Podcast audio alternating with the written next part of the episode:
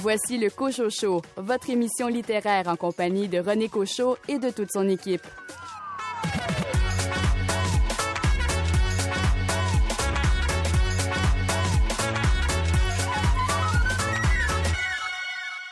Le bilan Gaspard 2021 du marché du livre au Québec révèle que malgré la pandémie qui perdure, le marché de la librairie au Québec a explosé avec une hausse historique de ses ventes de 16 C'est avec cette excellente nouvelle que nous entamons l'émission. Ici René Cochot. Bienvenue à votre rendez-vous littéraire. Au sommaire de l'émission, une entrevue avec Sylvain Lemay et André Saint-Georges concernant leur bande dessinée Rouge Avril. Les Écrits des Forges lancent trois recueils de nouvelles, des inédits du regretté poète Yves Boisvert, La plume de Mélanie Noël et la poésie de Mélanie Béliveau.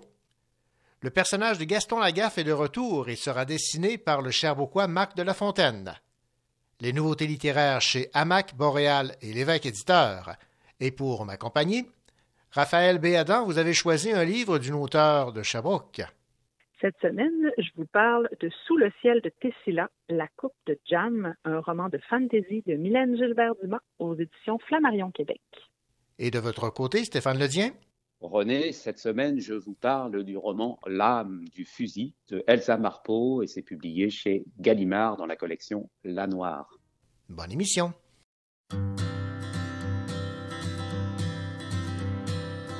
J'allais jouer au baseball, ma n'était pas du bon bord.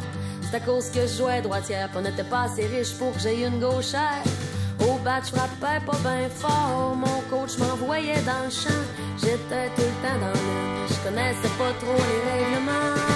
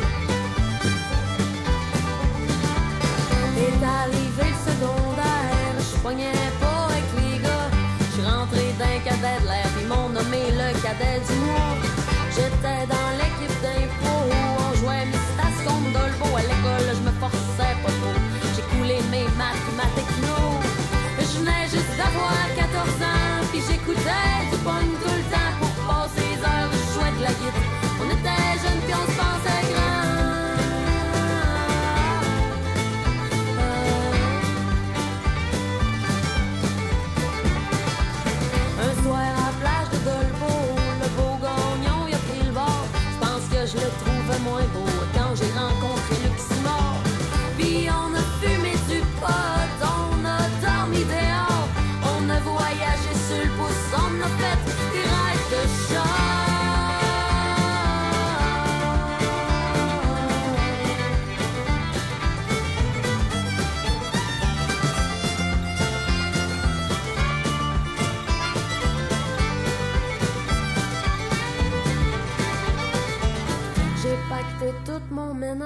Je l'ai sacré dans mon char.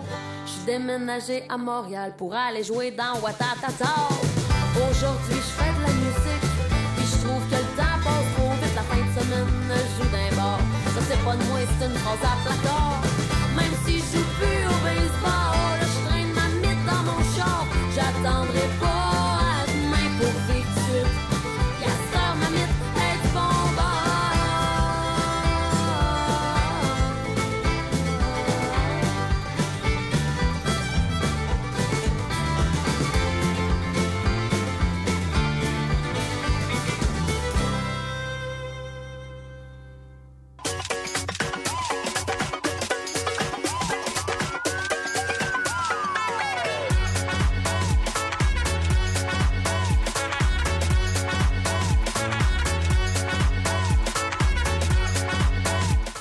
sur les nouveautés littéraires.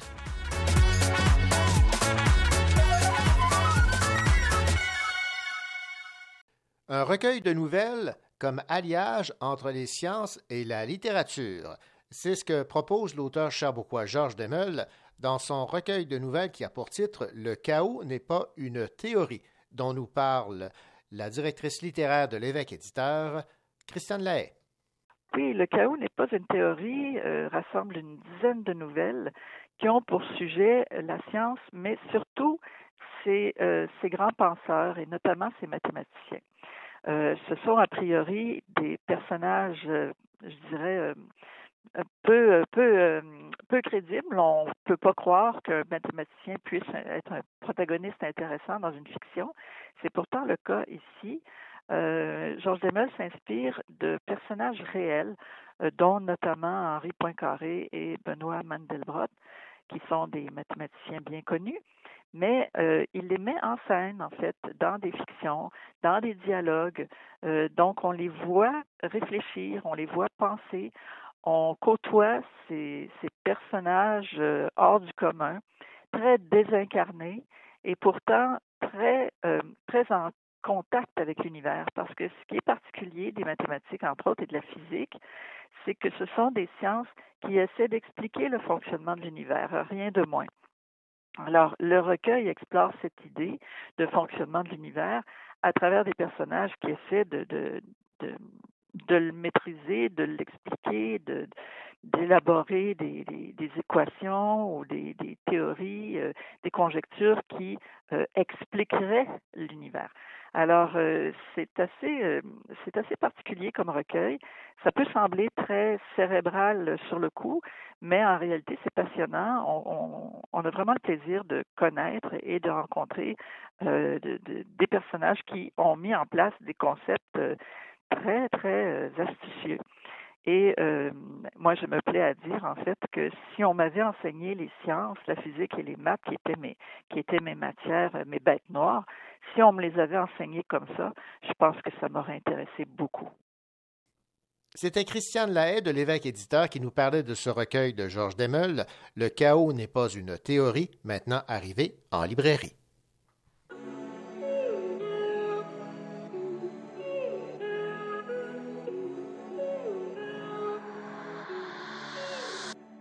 Mamie, tu me manques, je ne sais plus quoi faire. Pourquoi tu me demandes de mettre genoux à terre? Tu sais d'où je viens, moi je suis bien trop fier. J'entends que t'es bien, que tu fais tes affaires. Oh mamie, tu me manques. Ah, j'ai retenu ma langue, je peux plus faire semblant. Oh mamie, tu me manques. Ah, j'ai retenu ma langue, je peux plus faire semblant. La vie me coûte cher, j'ai pas tant à donner. Jette la première pierre, mon cœur est déjà rocher. Un lion solitaire, difficile d'approcher. Je resterai fier quand les cloches vont sonner. Plongé dans tes yeux, mais dans le fond j'ai pas pied. J'ai nagé dans le grand bleu contre vents et marées. Terre est là devant, mais je peux pas accoster. Loin des continents, je reste un naufragé. C'est quoi un homme? C'est qui le tien? Pourquoi tu l'aimes? T'es une fille bien Pourquoi tu sors? Pourquoi tu traînes? Pourquoi tu me parles De tes désordres, de mes poèmes? C'est trop tard Mamie, tu me manques, je ne sais plus quoi faire. Pourquoi tu me demandes de mettre genoux à terre? Tu sais d'où je viens, moi je suis bien trop fier. J'entends que t'es bien, que tu fais tes affaires. Oh mamie, tu me manques. Ah, j'ai retenu ma langue, je peux plus faire semblant. Oh mamie, tu me manques. Ah, j'ai retenu ma langue, je peux plus faire semblant. Oh mamie, tu me manques.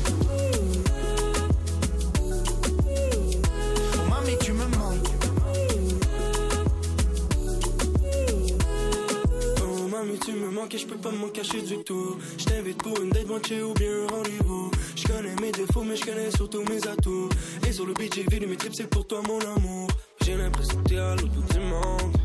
Mais pourtant, je sais que t'es juste à ta job. Rentre à casa, oh mamie, por favor. No, no, I don't wanna be alone. Oh mamie, tu te trouves belle. Oh mamie, je te trouve belle aussi. Réponds à tes DM.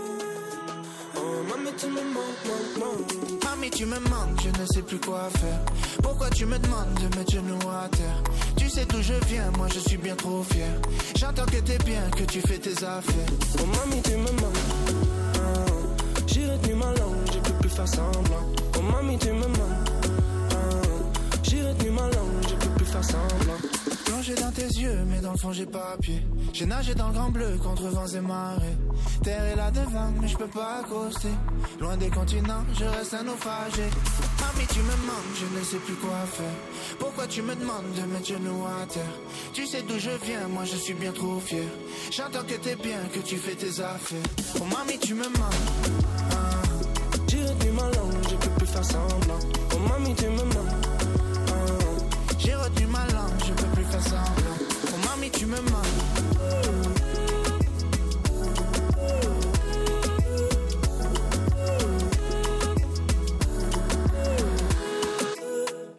Inspiré par les grèves étudiantes de 2012, le scénariste Sylvain Lemay et l'illustrateur André Saint-Georges campent l'histoire de leur bande dessinée Rouge Avril dans la région de l'Outaouais.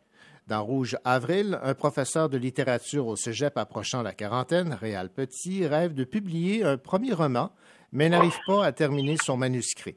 Mais lorsque ce dernier rencontre l'un de ses anciens étudiants, inscrit à un programme universitaire en bande dessinée, il décide, avec l'aide de celui-ci, de transformer son roman en bande dessinée. Alors voilà pour ce qui est du résumé de cette magnifique bande dessinée Rouge Avril. Et nous avons en ligne Sylvain Lemay et André Saint-Georges. Bonjour à vous deux. Bonjour. Bonjour. Je vais commencer par euh, Sylvain. Vous expliquer dans un premier temps ce qui vous a amené à travailler avec euh, André. Dans quelles circonstances? Oui, ben, c'était avec un premier livre qu'on a publié en 2010 pour en finir avec novembre, qui était un peu un, polar qui se déroulait pendant la, crise d'octobre. Donc, on fait un peu la même chose avec Rouge Avril, avec le, printemps érable. Euh, c'est dans le fond, en 2010, c'est moi qui allais avoir 40 ans. C'était ma propre crise de quarantaine, et moi, je voulais publier aussi. Donc, il y a quelque chose qui sort bien avec les personnages de Rouge Avril. Euh, j'avais plusieurs idées. J'ai trouvé j'ai repensé au scénario, au synopsis que j'avais fait pour en finir avec novembre, mais j'ai cherché un dessinateur dans mon entourage. Évidemment, comme j'enseigne en bande dessinée, j'avais des anciens étudiants. Donc, je cherchais parmi ceux-là si quelqu'un dont j'aimais le style, qui, pouvait euh, s'accoler avec mon style de, scénario, et quelqu'un qui était qui était important pour moi, qui était assez fort pour oublier que j'étais professeur, que j'avais été son professeur, pour qu'il soit en mesure de, critiquer ou de s'approprier le projet lui aussi, et non pas juste d'illustrer le scénario de son ancien professeur. Bon, et euh, dans le cas de André, lorsque l'offre a été euh, soumise, la décision a été rapide? Oui, la, ma réponse a été instantanée. Euh, J'avais déjà, ben, je, savais que Sylvain, euh, ben, c'est un passionné de BD. Et même s'il ne dessine pas, il connaît tous les rouages de la bande dessinée. Je savais que c'est un grand lecteur. Donc, et, et, et, il m'avait d'abord approché avec une avec une ébauche de scénario. Donc, je voyais un peu dans quoi je m'embarquais. Et euh, c'est sans hésitation là, que j'ai décidé de faire tandem avec lui. Bon, Sylvain, euh, dans cette bande dessinée, c'est un, un, auteur qui rêve de publier un roman qui finalement a l'idée de publier une bande dessinée. Ça ressemble un peu à, à votre vécu, là. Oui, oui, tout à fait. Il y a des, c'est pas de l'autobiographie, peut-être de l'autofiction euh, quelque part, mais effectivement, je, c'est ce que j'explique aux étudiants quand j'enseigne la scénarisation. On, on, doit écrire sur ce qu'on connaît, sur ce qu'on, connaît le mieux. Donc, évidemment, l'histoire d'un professeur de 40 ans qui veut publier, c'était quelque chose qui était proche de moi. Donc, c'est une façon aussi de, prendre nos démons, nos, nos, nos fantômes et d'en faire quelque chose de créatif. Bon, maintenant, je vais, poser la, question à, André, mais si euh, Sylvain veut répondre également, euh, libre à, vous, c'est-à-dire que euh, vous vous êtes inspiré dans votre bande dessinée précédente de la crise d'octobre de 70. Là, c'est la crise étudiante. Donc, je comprends, là, c'est que les mouvements sociaux vous inspirent. Là. Ben, les, mouvements sociaux euh, ont, toujours, en quelque part, euh, nourri la créativité et ont toujours nourri un peu les artistes. Euh, on fait pas exception. Nous, en plus, comme on campait l'histoire en Outaouais, qui est une région qui est très peu exploitée dans le paysage culturel québécois, c'est une région qui existe peu ou pas dans l'imaginaire collectif québécois, c'est de se demander qu'est-ce qui s'est passé pendant ces événements-là dans notre région. Donc, c'est intéressant pour nous de, fouiller un peu, de voir comment ces mouvements sociaux-là, ces crises-là carrément, ont pu avoir un impact sur, euh, sur notre région et de mettre ça en scène. Bon, évidemment, Sylvain, la crise euh, étudiante là, a été un moment charnière, autant sur le plan social qu'individuel. Tout le monde avait euh, son opinion sur la chose. Et ce que j'ai remarqué, c'est qu'il y avait beaucoup, et c'est reflété un peu là, dans, votre BD Rouge Avril, de, de l'arrogance, du mépris en, envers les étudiants. Oui, tout à fait. Moi, c'est ce qui m'avait frappé. C'était en tant que professeur, j'avais été aussi militant euh, étudiant quand j'étais, euh, entre autres, pour le, le, dégel des de scolarité en 1990. Mais en tant que professeur, nous, on appuyait, notre syndicat appuyait euh, les associations étudiantes se votaient euh, légalement des, des, droits de, des droits de grève. Et la réponse du gouvernement à l'époque était vraiment de mépriser, de, de, de, rejeter ce, ce droit-là que les étudiants avaient, acquis depuis de longues, de longues années, euh, de longues luttes aussi. Et c'était, euh, d'après moi, ce qui était, ce qui a viré contre eux. C'est-à-dire que le reste de la population a aussi vu que de traiter comme ça les, les étudiants, c'était pas la meilleure façon, la meilleure, euh, la meilleure politique à avoir. Et euh, le gouvernement a payé le prix à ce moment-là. Bon, évidemment, là, ce n'est pas uniquement la grève étudiante. Il y a beaucoup plus. Il y a même, euh, j'irais jusqu'à dire, une espèce d'intrigue euh, policière, là, euh, parce qu'il y, y, a plusieurs, plusieurs couches, plusieurs éléments euh, dans l'intrigue qui se ficellent au, au, fil des pages. Là. Tout à fait. C'est la même chose avec, pour en finir avec novembre aussi. On, oui, on utilise des, des, des, moments, des moments charnières, si on veut, euh, des moments clés ou des moments euh, avec un fort impact sur la société, avec les docteurs de printemps érable. Mais ce qui nous intéresse, c'est plus de raconter la vie de certaines personnes qui sont bouleversées pour différentes raisons, mais sont bouleversées encore plus parce que ces, bouleversés, micro-bouleversements dans leur vie, si on veut, se passent dans des macro-bouleversements que connaît la société. Ce que j'ai cru euh, voir également à travers cette bande dessinée, c'est un, hommage à la littérature, à l'édition également. Oui, à la bande dessinée, à tout ce qui est écriture. Euh, euh, il y a beaucoup de réflexions sur l'écriture que moi, quand j'écris, euh, je le vois aussi, bon, l'écriture, mais c'est vrai que autant dans, dans pour avant, il y avait des, faux communiqués écrits par une cellule de, du FLQ. Ici, on a des lettres anonymes. Il, y a, beaucoup de témoignages. Donc, beaucoup de gens, dans mes, beaucoup de mes personnages, je pense, rêvent d'écrire. C'est peut-être ce que je rêve moi aussi, donc ce que je fais par procuration aussi avec mes personnages. Il y a beaucoup de citations de personnages célèbres de l'histoire de la bande dessinée, euh, Onésime, oui. entre autres, de, de Chartier. Oui, oui. Ça aussi, c'était important pour vous, là, ces, ces petits clins d'œil? Oui, moi, je, je, j'aime bon, raconter une histoire, c'est c'est pas juste de raconter ce qui s'est passé. Je pense que c'est important, c'est la façon dont on, dont on raconte, c'est ce qui peut rendre le récit intéressant. Et c'est comme en cuisine de mettre des épices. Je pense euh, on peut faire une recette et c'est mangeable, mais ça peut être fade. Donc, on rajoute des épices pour donner du goût.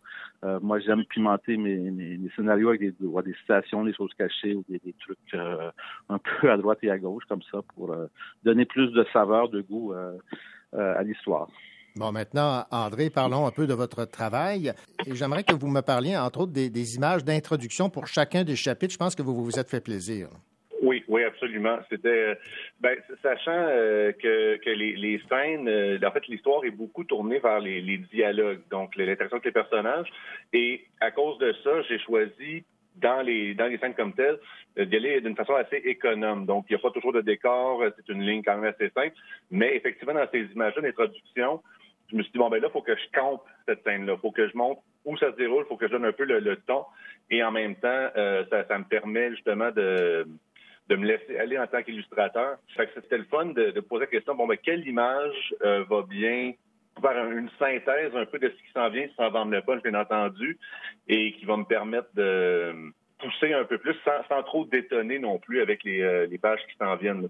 Entre autres, la pochette de Foxtrot de Genesis, la, reproduire, ça a été un, réel plaisir et aussi de de, de, faire des, des lieux, euh, le, par exemple l'enseigne du café Le Troquet dans le centre-ville de Hall, des, le, le, le, centre de ski Camp Fortune qui, qui, est tout près de chez nous aussi. Donc aller me documenter, puis aller mettre en scène ces endroits-là, pour moi c'est ça, c'est une belle façon de montrer que même si je choisis d'être plus économe dans, dans mon trait tout au long de la bande dessinée, j'ai quand même ce, ce, souci du détail, ce souci de, de bien camper mon histoire. Ouais, il y a des clins d'œil aussi à des endroits qui n'existent plus là. Oui, Premièrement, la librairie Réflexion où l'histoire commence, elle n'existe plus. Le petit café Second Cup où l'histoire se poursuit n'existe plus non plus. La librairie à Chénéville euh, où le où Réal euh, euh, va confronter le libraire n'existe plus. C'est rendu une crèmerie. Et le, le, fameux détour où le père de Réal a son accident là, à Sursaut, euh, le ministère des Transports là, euh, s'est rendu compte que c'était dangereux aussi, donc euh, a refait cette courbe-là. Donc, si en plus, ça n'existe plus. Donc, euh, pour reprendre l'expression que Sylvain a utilisée à plusieurs reprises dans le passé, il y avait il y a un, un devoir de, de mémoire, un peu de rappeler que ces lieux-là ont existé.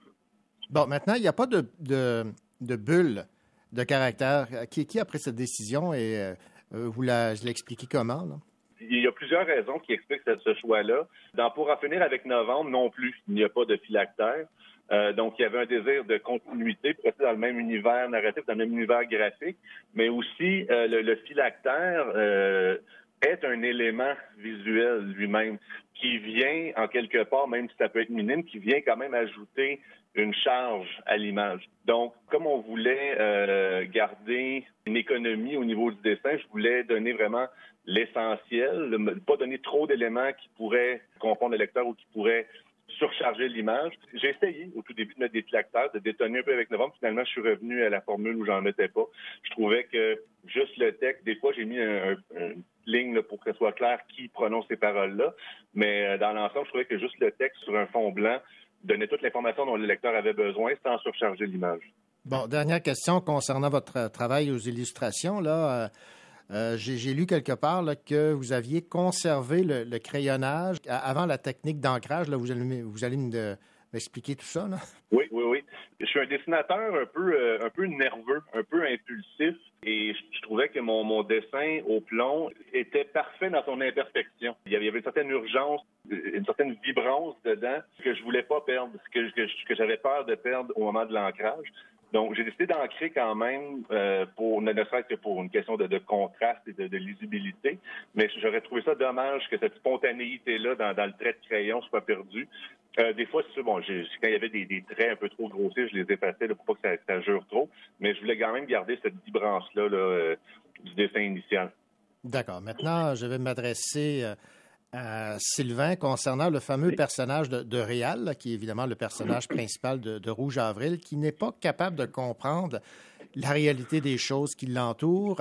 On pourrait dire que euh, sa réalité repose sur le, le mensonge, la mauvaise perception des, des événements. Euh, C'est un personnage qui euh, est carrément fictif ou inspiré de quelqu'un que vous avez connu. là?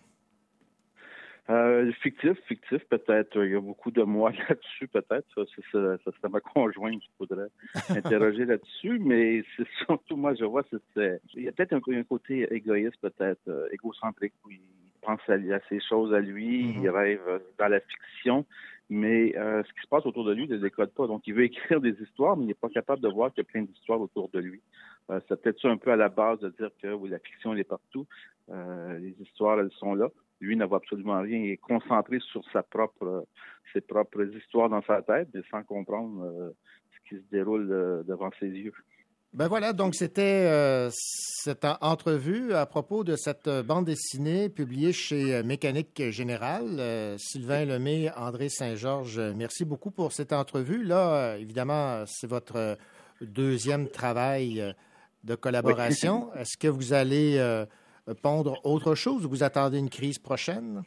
C'est déjà commencé. L'écriture a déjà commencé. Ah oui, OK. euh, on, on attend peut-être. Il y a peut-être les, les- les manifestations avec la pandémie, les manifestations, les camionneurs, tout ça. Je pense qu'on a, on- il y a du matériel pour euh, un prochain livre.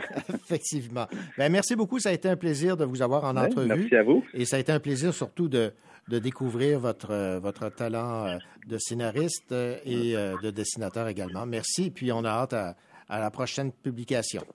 On on va pas attendre 12 ans pour le prochain. D'accord. Ben, voilà une bonne nouvelle. merci. Ouais, merci beaucoup. Bonne journée. Merci, au plaisir.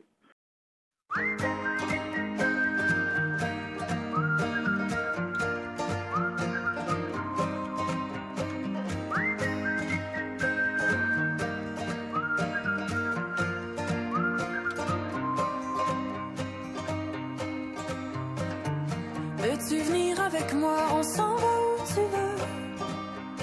Mais laisse-moi t'arracher de ceux qui s'inventent des dieux. Si je t'emmène dans le bois, l'endroit où t'es le mieux. Puis après deux bonnes bouffées d'air, tu me diras ce que je peux faire. Parce que là, tu t'enfonces et j'ai pas de réponse. Tu fabules, tu délires. Et je sais pas quoi dire. Tu trembles, tu m'écris. T'as le teint pâle et gris. Tu changes et je m'ennuie de mon meilleur ami. Moi je fais quoi, je fais quoi, j'attends de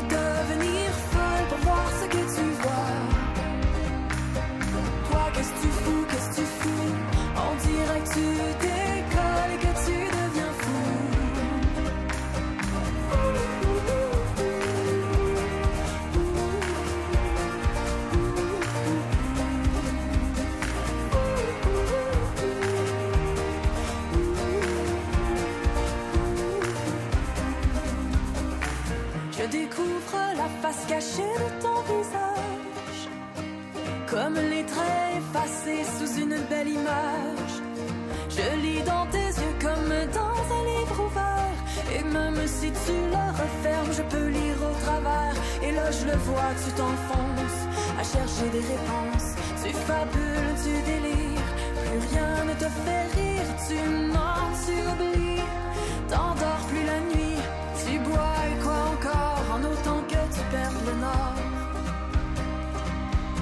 Moi je fais quoi, je fais quoi?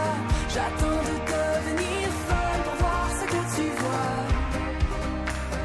Toi qu'est-ce que tu fous, qu'est-ce que tu fous? On dirait que tu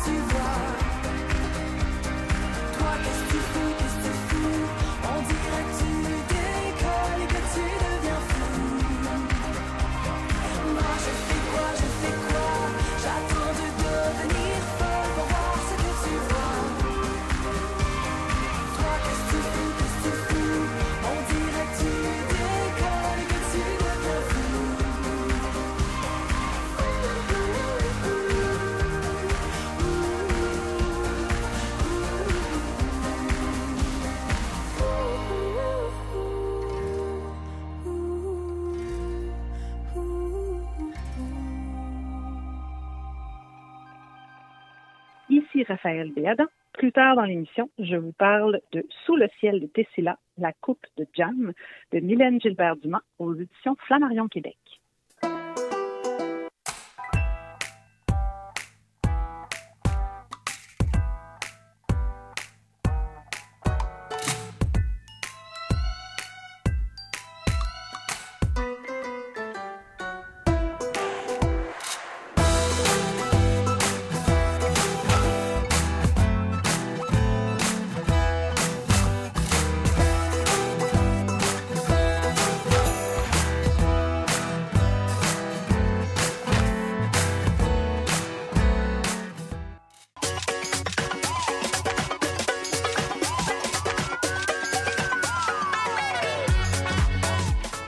Hélène Gilbert-Dumas. Vous écoutez l'émission littéraire Le Cochot Chaud.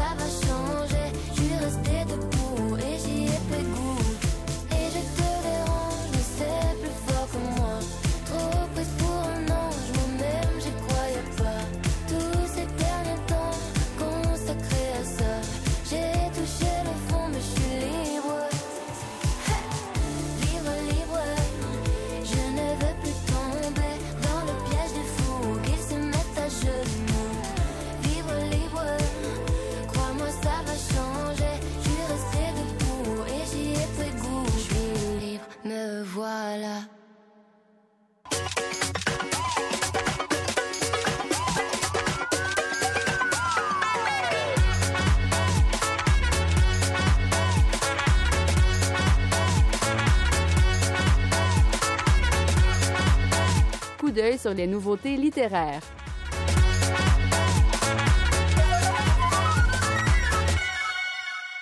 La sœur de l'autre, Isabelle Rimbaud, raconte la vie de la sœur cadette du célèbre poète Arthur Rimbaud. Cette fiction biographique retrace l'histoire de la famille Rimbaud et la vie fascinante d'Isabelle. Voici le résumé de La sœur de l'autre, Isabelle Rimbaud, de José Marcotte, un roman biographique publié chez Hamac dont nous parle Anne Pérouse. C'est un roman, La sœur de l'autre, Isabelle Rimbaud, qui est la sœur de l'autre, qui est la sœur d'Arthur. C'est un roman euh, très particulier qui est écrit par José Marcotte, qui a euh, publié Les Amazones chez euh, l'instant même qui a publié aussi le roman incroyable Ikikomori cette autrice-là est exceptionnelle. Chaque fois qu'elle euh, qu'elle l'embarque dans un projet d'écriture, c'est un nouveau projet, c'est un projet qui est différent de ce qu'on peut lire en littérature québécoise. C'est toujours quelque chose de neuf. Là, elle nous arrive avec Isabelle Rimbaud, qui est une femme qui est incroyable, qui est à la fois exceptionnelle, qui est euh, attachante, mais aussi euh, dérangeante. On ne sait pas si on l'aime ou si on, on l'aime pas, cette Isabelle, mais c'est sûr que elle a créé le mythe Rimbaud, elle a créé le Arthur Rimbaud, elle a euh, relancé la plume, relancé l'écriture de, Rimbaud, relancé la publication de Rimbaud. Donc c'est euh, vraiment une, femme incroyable qu'on a sous-estimée dans, l'œuvre d'Arthur Rimbaud parce qu'elle a fait naître ce mythe-là. Elle a beaucoup censuré aussi. Donc c'est pour ça qu'on ne sait pas si, on l'aime ou si on l'aime pas, parce qu'il y a toute cette question de censure de la parole de Rimbaud qui euh, fait réfléchir. Donc, José Marcotte a, a fait un livre exceptionnel qui est à la fois du roman historique, parce qu'elle a fait énormément de recherches qui euh, est très littéraire aussi parce qu'il y a ce personnage-là qui est primordial et qui est une énigme familiale parce que la famille Rimbaud est une famille très particulière. Deux sœurs, deux frères, un père qui est absent et une mère qui est en fin de compte une mère monoparentale avant, le temps et euh, qui va éduquer ses enfants à la dure. Donc c'est très particulier cette éducation-là et il y a tout le temps une espèce d'énigme au point de vue de la maladie, euh, à la fois euh, de la sœur d'Isabelle, d'Arthur Rimbaud. On le sait, il perd, il perd sa jambe. Et euh, il y a toute, une question très, très particulière dans le corps de ces Rimbaud. Donc, c'est étrange comme texte. On va suivre ce texte-là vraiment comme une énigme familiale. C'est troublant. C'est très bien écrit parce que José Marcotte a une plume superbe. On va traverser l'histoire. On va vivre les guerres franco-prussiennes, la Première Guerre mondiale à travers les, yeux euh, d'une femme, les yeux d'Isabelle. Donc, c'est une fiction biographique qui est complètement singulière. On n'a jamais écrit sur Isabelle Rimbaud comme ça. C'est un ouvrage qu'on devrait tous avoir dans notre bibliothèque parce que on est à la fois du côté de la littérature, à la fois du côté de l'histoire Et euh, à la fois entre le roman, l'autobiographie, c'est vraiment particulier au point de vue formel. Ça se lit très très bien, ça se lit très vite. On, a envie de savoir qu'est-ce qui se passe chaque fois qu'on tourne une page. Donc c'est vraiment un très beau euh, roman, euh, plaisant à lire et qui instruit beaucoup.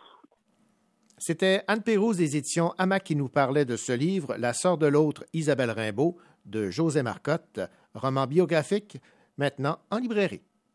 Ici Raphaël Béadan. Plus tard dans l'émission, je vous parle de Sous le ciel de Tessila, la coupe de Jam de Mylène Gilbert-Dumas aux éditions Flammarion Québec.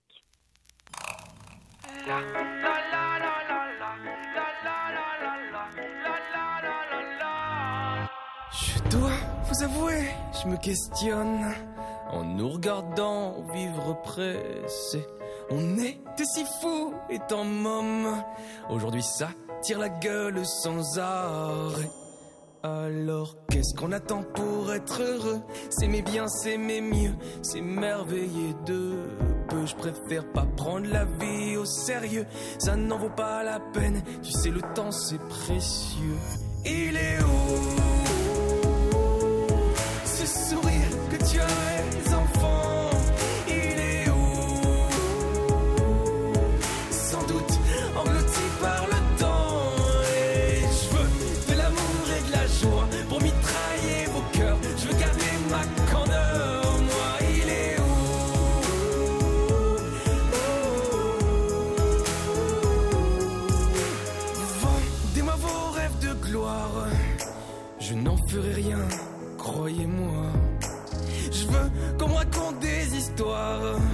Rester le gamin d'autrefois. Il est où? Ce sourire que tu avais,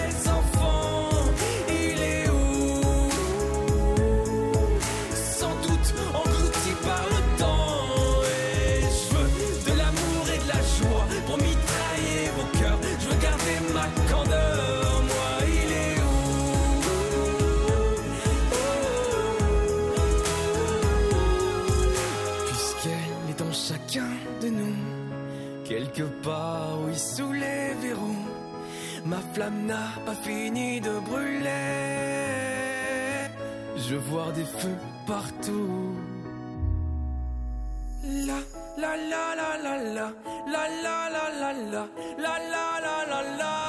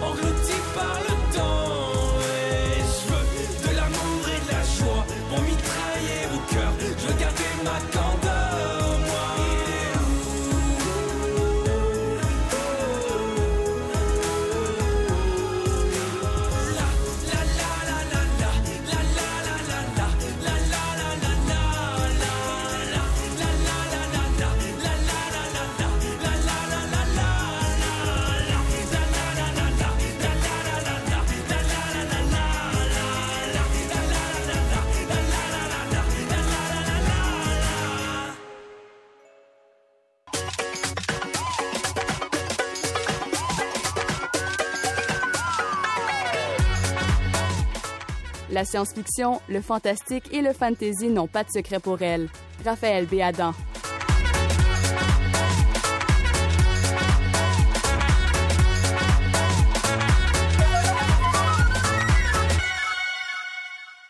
Bonjour Raphaël. Bonjour René. Raphaël, j'ai donc hâte de vous entendre parler de cette nouveauté de notre autrice de Sherbrooke, Mylène Gilbert Dumas, qui signe aux éditions Flammarion Québec Sous le ciel de Tessila. Et euh, Mylène euh, s'aventure dans un type de littérature que vous aimez aussi d'ailleurs. Oui, ben en fait, euh, c'est la première fois qu'elle fait une vraie incursion dans la littérature de l'imaginaire et qu'elle s'essaie à la fantasy, qui est quand même euh, parfois, on peut dire, un défi là, pour certains auteurs. Mais dans ce cas-ci, je dirais que c'est un défi qui a été relevé avec brio, mais j'y reviendrai euh, à la fin de, de la chronique.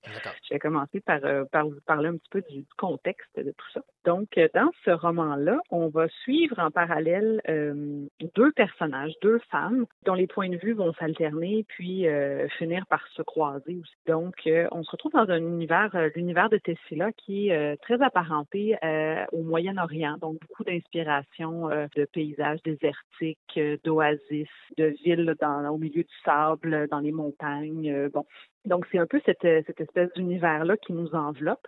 Puis on va y suivre Midriel de Biramer, qui est une historienne touranie et elle est envoyée dans la lointaine colonie de Tessila pour fouiller les archives du Protectorial afin d'écrire euh, l'histoire officielle de l'Empire euh, dont elle est issue.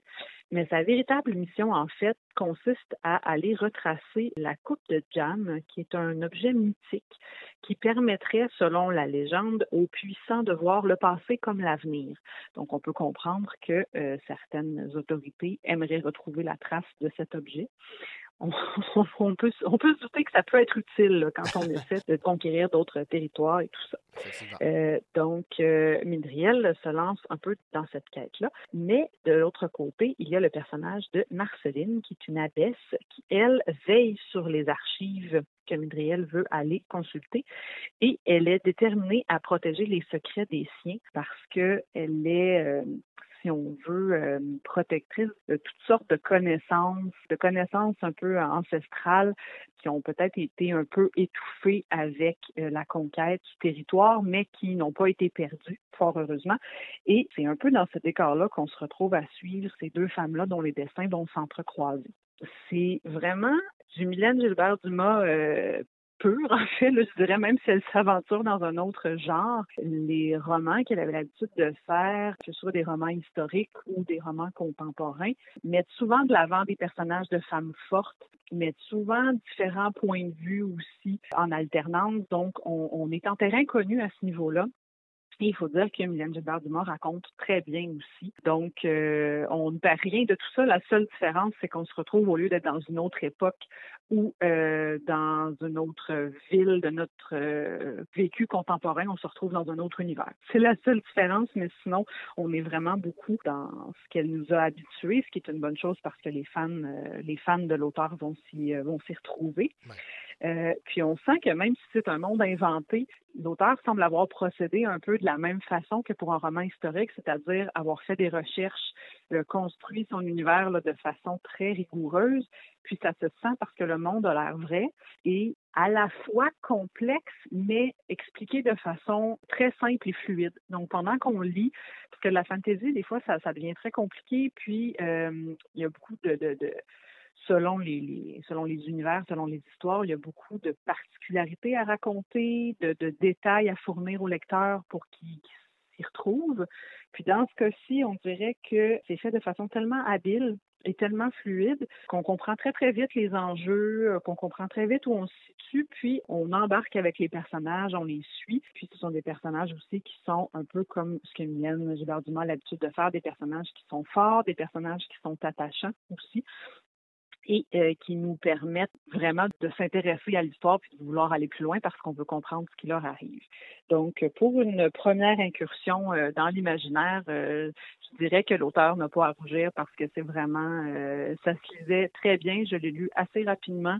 Je suis passée à travers, puis j'espère avoir l'occasion de lire autre chose de sa plume dans le même univers. Ce serait vraiment génial.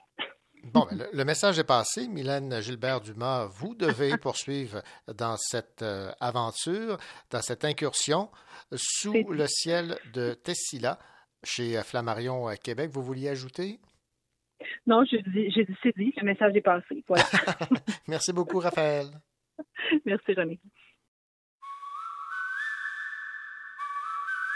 C'est le pétrole qui nous désole, c'est le goût de la terre. C'est de l'essence à contresens sillonnant nos artères. Sous notre armure, y a des coupures qui s'érigent en cratères. Sous nos coutures, y a des coutumes et des rites millénaires. C'est une carte au trésor.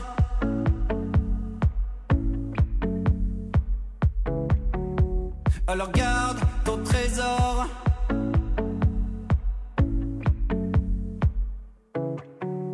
C'est le désordre qui les déborde, c'est le goût de la pierre. Sous nos ceintures, y a des couteaux prêts à croiser le fer. Sous nos sabots, y a des sanglots et de sourdes prières. Et des cités ensevelies sous les ronces et le lierre, c'est une carte au trésor.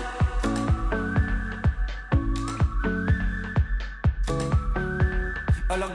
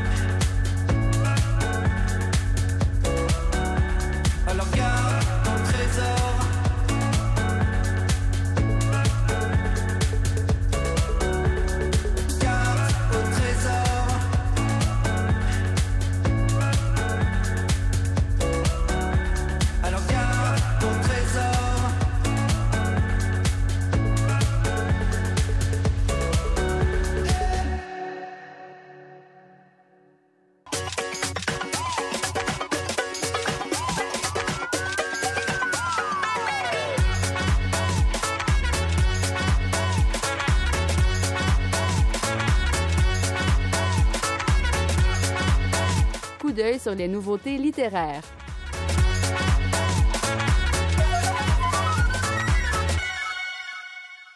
Un jeune juif assidique qui a quitté sa communauté veut prendre sa place dans le monde sans les repères qu'il a connus et trouver l'âme sœur. Voici le résumé du nouveau roman de Monique Prou qui a pour titre Enlève la nuit, dont nous parle Jean Bernier des éditions du Boréal. Bon, bien sûr, Monique Proust, ça veut dire Montréal. Donc, on est vraiment au cœur de, la métropole. C'est quelqu'un, Monique Proust, qui est originaire de Québec, comme vous savez, mais qui est peut-être l'autrice qui, sait le mieux euh, rendre présente euh, la ville, euh, Montréal, et surtout dans, ce roman-ci qui s'appelle Enlève la nuit. Euh, c'est l'histoire d'un jeune homme qui grandit au cœur d'une communauté religieuse très fermée. On pourrait penser que c'est peut-être des juifs orthodoxes, par exemple. Elle le dit jamais, mais bon, il y a des choses qui ne pourraient nous le laisser croire, et qui décide à 20 ans de, quitter cette communauté où il se, sent étouffé euh, à cause des, de, de, de, de la discipline qu'on lui impose, à cause de cette spiritualité qui se posait animer la communauté, mais qui s'est desséchée, qui est devenue une espèce de religion formaliste seulement. Il sent étouffé là-dedans, donc il décide de quitter la communauté. Donc à 20 ans, il se retrouve donc devant lui tout neuf dans un monde tout neuf c'est vraiment comme un espèce de Robinson Crusoe qui doit euh, redécouvrir la vie à partir de zéro, à, l'âge de 20 ans. Et ça se passe maintenant à Montréal.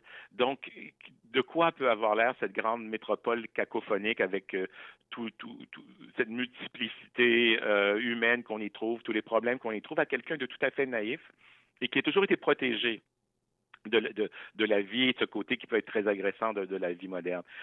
D'une part, c'est ça, il, était protégé, mais il était enfermé. Donc, c'est la découverte du monde, de sa complexité, du monde de la ville, euh, que ce soit aussi bien les, itinérants, que ce soit les bons bourgeois du plateau, euh, que ce soit, comme je vous disais, toute cette variété humaine de Montréal, mais également c'est la découverte de la liberté et, et de la vie et de l'amour. Donc, qu'est-ce qu'on fait de tout ça? Comment on vit aujourd'hui dans le monde aujourd'hui, comment, si on veut avoir une vie qui, qui, euh, qui, est lourde de sens, comment on fait? Comment on réconcilie les désirs de chacun, euh, les revendications de chacun? Comment on peut établir le dialogue en toutes ces communautés qui se détestent souvent cordialement?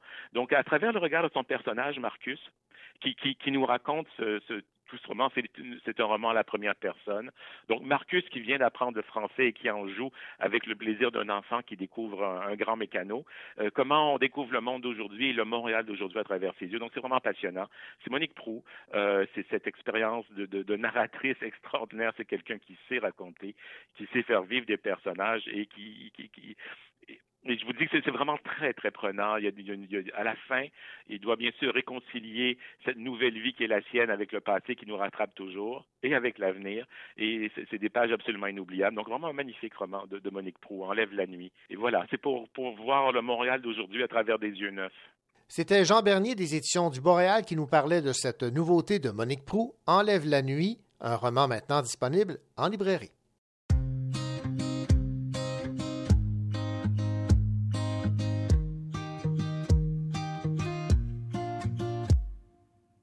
Je me demande où est le love. Hey.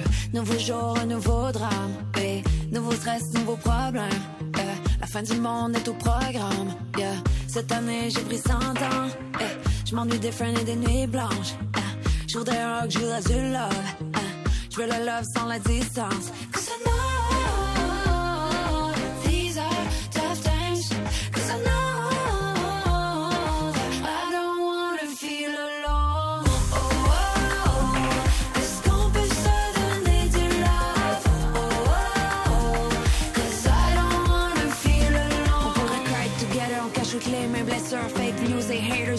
Fais mieux, fais pas juste parler, fais-le. You know it's now or never. Pense à ceux qui se lèvent tôt, comme on garde la tête haute. Je sais notre époque est sombre, I can tell. À chaque matin, ma vie ressemble à la veille. Je me sens comme en probation pour le ciel. Je pense tout mon temps à me recoudre les ailes. Peux-tu me dire où est le love? Si la justice vaincra,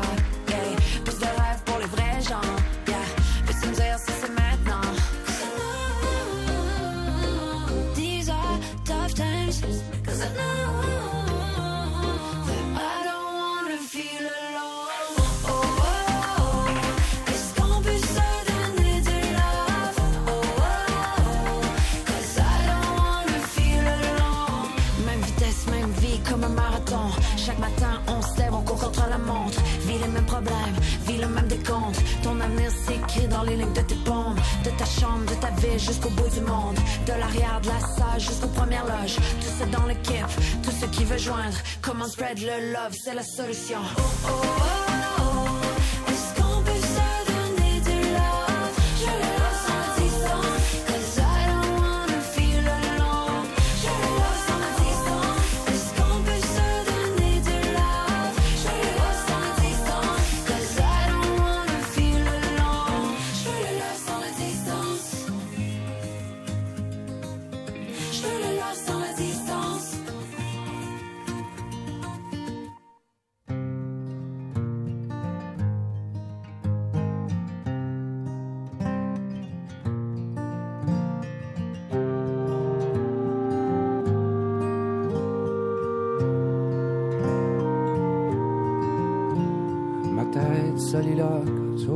De mes bottes quand elle se frotte au pavé des ruelles.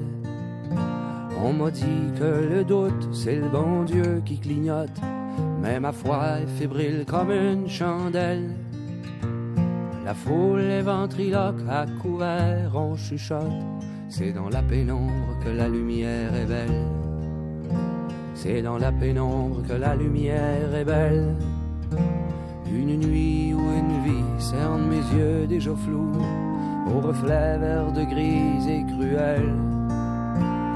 Le sel des glaciers sur la couleur de mes joues, même si personne ne nous cherche querelle. Et la gorge qui rit et les mains dans la boue, c'est dans le brouillard qu'une rencontre est belle. C'est dans le brouillard qu'une rencontre est belle. J'apprends à me tenir debout. Oui, j'apprends à me tenir debout. Je n'ai rien contre personne et je tendrai l'autre jour. J'apprends à me tenir debout.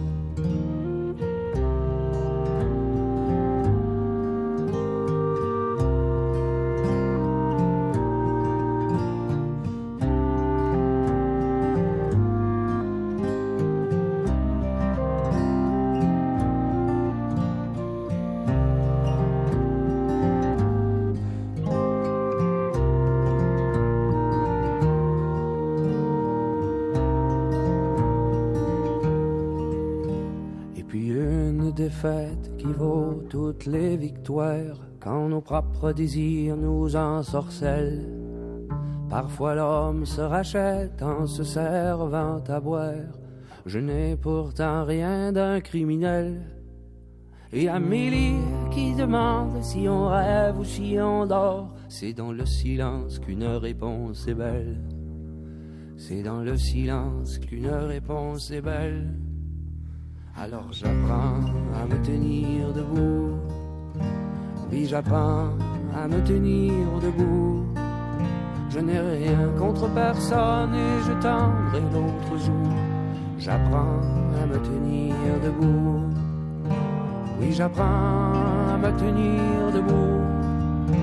Oui, j'apprends à me tenir debout. Je n'ai rien contre personne et je tendrai l'autre jour. J'apprends à me tenir debout.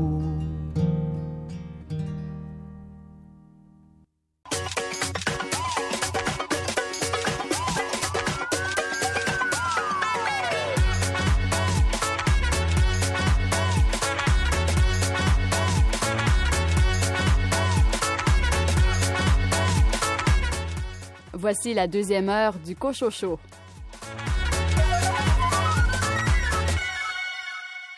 Au sommaire de cette deuxième partie d'émission, les écrits des Forges ont lancé trois recueils de nouvelles, des inédits du regretté poète Yves Boisvert, la plume de Mélanie Noël et la poésie de Mélanie Béliveau.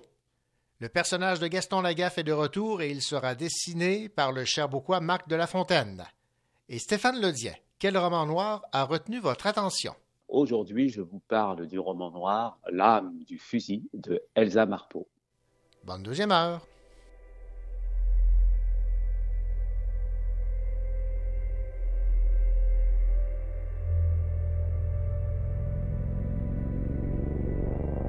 Moi je viens du moulin, je viens de la mine. Moi je viens du vacarme de l'usine. Viens d'une promesse et d'un bout de pain. J'habite à côté, je reviens de loin. Mes grands-mères allaient à l'église et puis recousaient les chemises. Mes grands-pères travaillaient la terre puis faisaient souche avec leur verre. Je viens d'un peuple de travailleurs, je viens d'un père qui se lève à l'heure. Ma mère coupait les cheveux, puis exigeait que je fasse de mon mieux. J'habite une ville, je me gosse une vie à ma façon, avec une guide, puis un crayon. J'habite une ville, j'habite une vie à hauteur d'homme. T'es ma blonde, je suis ton chum. Ensemble, on doit rien à personne.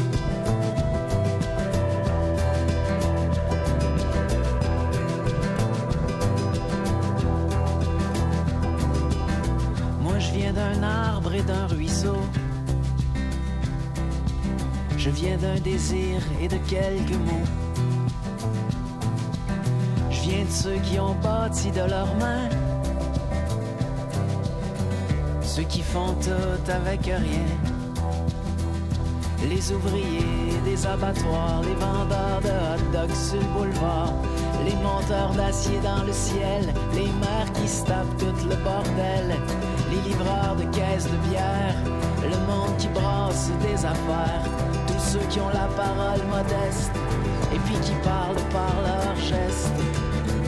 J'habite une ville, je me gosse une vie à ma façon, avec une guite puis un crayon. J'habite une ville, j'habite une vie à hauteur d'homme. T'es ma blonde, je suis ton chum. Ensemble, on doit rien à personne.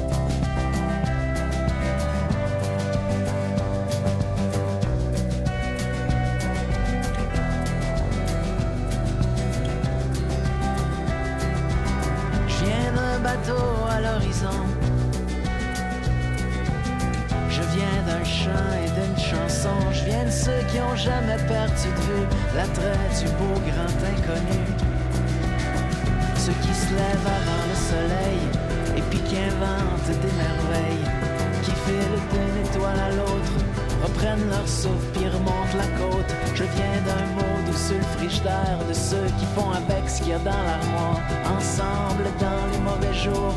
Je viens d'une grande histoire d'amour. J'habite une ville, j'habite une vie à hauteur d'homme. T'es ma blonde, je suis ton chum. Ensemble, on doit rien à personne. Les écrits des Forges ont procédé au lancement de trois recueils de poésie à Sherbrooke cette semaine. L'éditeur Bernard Posier était particulièrement fier de lancer le recueil Raisonnement poétique canadien du regretté poète Yves Boisvert décédé il y a déjà dix ans. On retrouve la plume irrévérencieuse de Boisvert, ses formules chocs et ses images percutantes. Voici l'entrevue que m'a accordée Bernard Posier. Ben, disons que ça faisait longtemps que je les avais parce que moi, j'ai côtoyé Yves de très, très proche à partir de milieu des années 70 à peu près. Donc, on a étudié ensemble, on a fait des livres ensemble, on a fait de l'édition ensemble, on a fait une revue ensemble, on a fait des voyages, enfin, on a tout fait ensemble. Et donc, euh, j'avais dans mes, dans mes archives personnelles, si on peut les appeler comme ça, parce qu'il n'y a pas d'ordre du tout, euh, on ne pourrait pas vraiment dire que c'est des archives, mais enfin, dans un dossier, j'avais donc des textes qui avaient dactylographiés et c'était des photocopies, donc c'était un peu grisâtre aussi. Euh, je savais que j'avais ça, donc quand il est décédé, je me suis dit, bon, un jour, je me servirai de ça. Et puis, tout à coup, ben, le jour est arrivé, je me suis remis dedans, j'ai regardé, j'ai dit, bon, euh, c'est pas très propre, il faut que je retape tout. Donc, j'ai retapé tout. Il y avait certaines corrections qu'on voyait qui avaient été manuscrites aussi, donc j'ai tenu compte de ça. Donc, j'ai tout retapé. Après, j'ai tout revisé, donc je me suis aperçu que quelques-uns des poèmes étaient dans Poèmes sauvés du monde avec parfois juste le titre qui avait été changé pour entrer dans Poèmes sauvés du monde. Alors, il marquait Poèmes sauvés de ou quelque chose. Bon, alors, euh, quand c'était ces poèmes-là, s'ils étaient à peu près identiques, je les ai retirés. Et il y en avait un qui était le début de Oui égale non, mais la version était beaucoup plus courte et très différente. Donc, celui-là, je l'ai gardé. Et tous les autres étaient des poèmes qui n'ont pas été utilisés dans des livres. Donc, j'ai gardé tout ça et j'ai structuré donc le manuscrit. À partir de ça, j'ai tout tapé et j'ai tout indiqué d'où ça venait, etc. Donc, ce sont vraiment des, des textes. Il y avait une autre section aussi, donc la deuxième partie, qui était aussi comme euh, un autre texte, qui était photocopié, dactylographié, euh, mais qui était à part et qui était un peu différent. Donc, euh, j'ai fait une deuxième section avec ça. Donc, c'est vraiment des textes que j'avais, qui traînaient chez moi. Pour ceux et celles qui euh, ont connu la plume de Yves Boisvert, comment peut-on catégoriser là, ce recueil de textes? Ben, je me souviens par exemple qu'à son premier livre, Suzanne Paradis, qui faisait de la critique à l'époque, avait dit Voilà un poète qui a de la gueule, qui a du chien. Donc, ça, je pense que c'est très présent dans celui-ci, parce que c'est un recueil qui a un côté un peu social, assez politique. Donc, euh, c'est un recueil euh, pour être très, très, très, très populaire, disons, de chiolage. Hein. Il est prêt à agresser tout ce qui nuit à la liberté et à- à la beauté du monde. Donc, c'est un peu ça. hein. Donc, si on veut un poète qui est prêt à dénoncer des choses, à vouloir comme purifier tout l'univers, c'est Yves Boisvert. Autrement dit, les gens ne seront pas dépaysés. On va reconnaître immédiatement la plume de Yves. Oui, c'est très fidèle à son style, d'autant que, comme je l'ai dit tout à l'heure, beaucoup de textes sont parallèles d'un livre qui est publié, qui est Poème sauvé du monde. hein. Et on voit sauver du monde, c'est un peu ça qu'il veut. Il veut essayer de sauver la quintessence des choses, essayer de faire remonter le beau tout en condamnant le laid. Expliquez-moi le titre. Euh, raisonnement poétique canadien. Ben, c'est un peu euh, aussi une manière de reconnaître Yves Boisvert, parce que il y a toujours aussi une espèce de dérision vers la prétention esthétique poétique. Celui qui va dire, par exemple, je suis un poète, euh, bon, et qui s'enorgueillerait de ça. Euh, Yves s'est toujours méfié de ça, hein, pour aller plus vers un côté public, un côté direct. Et aussi, une de ses marottes, c'était de se moquer du Canada. Donc, et de tout ce qui est canadien, euh, que ce soit le drapeau, que ce soit le premier ministre, tout ça. Donc, c'était. Alors, dans Raisonnement poétique canadien, il faut vraiment voir quelque chose d'ironique. Et vous avez, j'imagine, une certaine fierté là, de, de nous faire découvrir ces textes euh, inédits de Yves Boisvert parce que bien des gens vont, vont regretter là, son, son départ.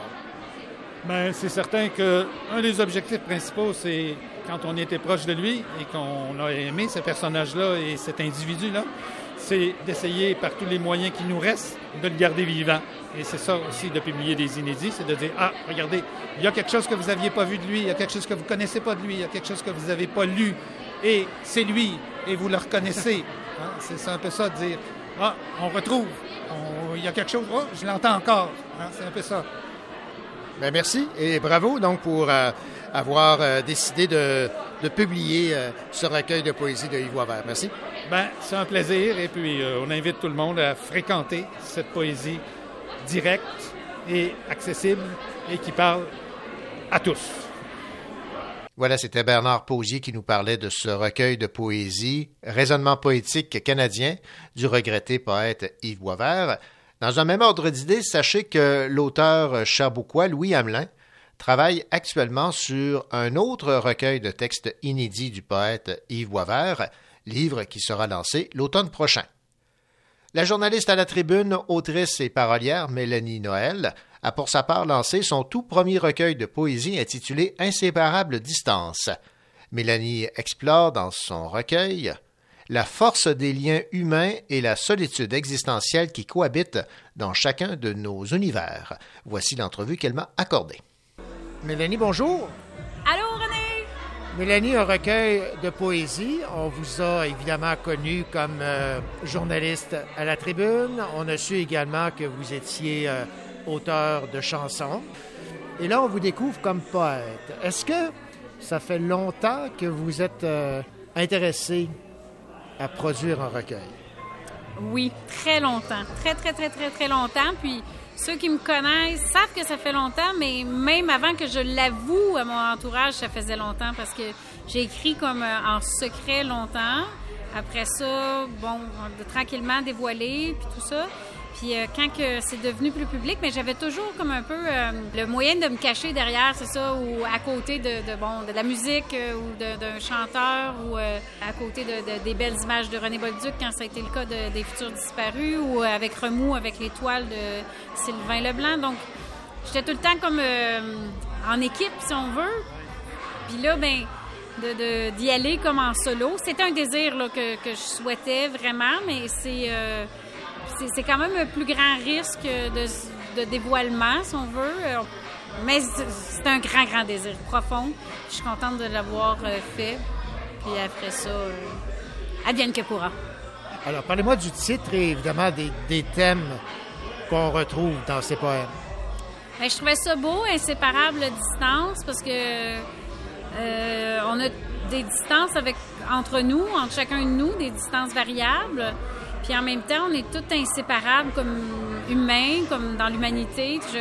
J'aime croire qu'on est tous unis, donc euh, que si les autres vont bien, on va mieux, puis euh, ainsi de suite. Donc, euh, je trouvais ça beau, le, contraste entre on se sent seul, puis en même temps, on est tous unis dans cette solitude-là, puis on peut comme des fois avoir des liens qui nous qui nous poussent à continuer puis à, à avancer vers le, le demain, même si on a des, des solitudes intérieures. euh. Il y a également comme thème abordé la relation avec les personnes âgées. Les personnes âgées me, me fascinent depuis euh, toujours, je dirais. Ça va sûrement avec mon lien de la fascination de, de la mort et puis euh, les gens qui s'approchent, euh, qui, qui ont une certaine sérénité, je les admire euh, et j'essaie de comprendre. En fait, toute, toute mon écriture, je crois, est une démarche euh, pour apprivoiser la mort puis rendre euh, beau, essayer de voir du beau dans, les fins parce qu'ils me font très, très peur. Donc, euh, le- le- les- personnes âgées que, que, je rencontre parfois puis qui, qui, ont une espèce de sérénité là, par rapport aux fins, j'essaie de, de, puiser à eux même un peu de sérénité puis d'en garder un peu avec moi là, pour essayer de d'accepter le cycle de la vie euh, qui est ainsi fait. Et euh, la forme d'écriture qu'est le poème vous permet justement là, de, de connecter euh, ce sentiment que vous recherchez? Oui, j'aime euh, j'aime beaucoup la poésie parce que c'est justement ça l'embellit les choses qui peuvent être tristes ou qui peuvent être difficiles à vivre. Puis euh, je pense que j'utilise une poésie qui est plutôt axée sur les images fortes que les mots complexes ou l'abstraction. Euh, J'essaie de me de m'adresser directement au cœur sans que ça passe par euh, la tête de façon générale. La poésie me vient assez naturellement. L'écriture journalistique est très structurée. L'écriture d'une chanson aussi. Est-ce que la, poésie dans votre tête est une forme plus éclatée? Oui, tout à fait. D'ailleurs, euh, quand j'étais jeune, jeune, que j'écrivais de la... J'écrivais, je ne savais pas exactement ce que j'écrivais, mais j'écrivais. À un moment donné, j'avais voulu faire des chansons, puis j'en avais envoyé. C'est drôle parce que Daniel Lavoie euh, fête ses 50 ans. Ma mère avait découpé comme dans un- une revue qui aimait mettre les mots de gens en musique, puis je l'avais pris personnel, tu sais, comme j'étais euh, out of nowhere, mais je m'étais rendu, ben moi j'en ai des mots comme que, je voudrais qu'ils soient racontés, puis j'avais envoyé des textes, il m'avait dit, il m'avait écrit une lettre, je l'ai encore, manuscrite, euh, avec plein d'amour et d'attention et de bienveillance, il m'avait dit, c'est des beaux mots, mais il y a une différence entre les poèmes et les chansons. Puis ce que vous faites, c'est plus proche de la poésie que de la chanson. La chanson euh, exige un certain rythme. euh, donc, j'ai l'impression que je faisais de la poésie avant de faire des chansons. Sauf que là, je, quand j'étais à la petite vallée, j'ai appris à faire des chansons. Puis là, ben, peut-être avec la poésie, ben là, ça me redonne une liberté d'écrire comme je veux. Mais euh, là, le commentaire m'est revenu de certaines personnes qui, ont eu, qui, l'ont lu, qui me disent Ah, ben, je, ton, ton recueil de poésie, il y a certains passages que je l'entendrais chanter. Tout est lié, là, je sais pas trop, là, mais euh, donc euh, je fais de la poésie chantante ou euh, de- des paroles poétiques, trop poétiques en tout cas. Tout est dans tout. Ben, merci beaucoup et bravo surtout. Merci René! L'autre recueil de poésie présenté lors de ce lancement par les Écrits des Forges est celui de Mélanie Béliveau. Dans Le ventre du vent, la poétesse dit installer des repères au cœur d'une formidable tempête. Voici l'entrevue qu'elle m'a accordée. Mélanie, bonjour. Bonjour. Un recueil de poésie, un lancement qui a tardé en raison de la pandémie. Là, c'est euh, c'est un, un moment important pour vous. Là. Mais oui, vraiment, parce que bon, ça devait avoir lieu le 21 décembre, mais c'est, un recueil, comme je dis à tout le monde, ça traîne dans mes tiroirs depuis que j'ai 14 ans. Euh, et là, ça a enfin émergé euh, durant euh, la fin de mon congé de maternité. Donc, c'est euh, carrément un rêve, moi, qui se réalise pour vrai. Et donc, oui, c'était très attendu. Euh, j'avais très, très hâte à cette célébration-là ce soir, surtout avec mon amie Mélanie Noël. C'est comme, c'est comme une super belle amitié qui s'est développée dans les derniers mois, je dirais. On se rencontre à plein de niveaux, donc euh, Mel Noël, Mel Belle, ensemble, avec les écrits des forges, ça, ça marche. C'est comme, ouais. Qu'est-ce qui vous plaît tant dans, dans la poésie, dans cette forme d'écriture? Euh, ben moi, je suis une hypersensible, donc c'est sûr que les émotions, là, ça me, ça me sort par les oreilles. faut que ça s'exprime quelque part, puis c'est par la- par l'art que j'arrive à le faire le mieux. J'ai fait un peu de dessin, un peu de peinture, mais c'était pas vraiment ça mon, mon dada. Disons, ça a toujours été l'écriture. Depuis que je suis en troisième année du primaire que j'écris. Puis, euh, avec ma profession de médecin, c'est sûr que je vis beaucoup de choses intenses aussi. Euh, les, humains que je vous rencontre dans mon bureau vivent des choses, des drames, toutes sortes de... Des fois, c'est des, joies aussi, là, mais tout ça, je veux pas, quand on fait notre journée de médecin, quand on vient à la maison, on l'a un peu absorbé, puis moi, j'ai besoin de déposer ça quelque part. Tu sais, on a beau se dire, mets ton imperméable, ça t'appartient pas, mais non, moi, ça me rentre dedans. Puis l'écriture, ça a toujours été mon exutoire pour, euh, justement, stocker ça quelque part, puis faire quelque chose d'artistique aussi avec ça. Ça va paraître un gros préjugé, mais euh, j'ai pas l'impression que les gens associent nécessairement la médecine à la poésie. Effectivement. Puis même, je peux vous dire que quand je suis entrée en médecine, quand j'ai fait mes entrevues à Montréal, j'ai pas peur de le dire, je me suis fait même euh, tasser parce que j'avais un intérêt pour la poésie. On m'a même, euh, c'est ça, posé des questions un peu farfelues du genre, oui, mais là, quand tu vas traiter un patient, tu vas te mettre à imaginer des petits lapins roses qui sautent partout? Donc, euh, oui, il y a un préjugé par rapport à ça. En même temps, il y a une certaine... Moi, j'ai plusieurs amis poètes, médecins, donc on dirait qu'il y a une petite vague euh, de popularité par rapport à ça. Mais bon, moi, ça donne comme ça. euh, je, je le fais pas pour ça. Puis même, j'hésitais à dévoiler le fait que j'étais médecin euh, sur mon, au dos du... en quatrième de couverture du livre. Mais finalement, je me suis dit, ben pourquoi pas, là? C'est, on a le droit. Parlez-moi un peu de la thématique qu'on retrouve dans, dans vos textes, dans votre recueil. Ouais. Euh, c'est sûr que ça s'articule beaucoup autour de la maternité. Je suis une mère de quatre enfants. Euh, je fais des accouchements. Donc, c'est sûr que je suis dans la maternité. J'étais, je dirais, jusqu'au cou, jusqu'à tout dernièrement. Ça me fascine, ça m'habite depuis toujours. Euh, J'ai une sœur handicapée aussi dont la naissance a été très difficile. Fait que ça remonte, cette fascination-là pour la maternité, pour la naissance, ça remonte à loin.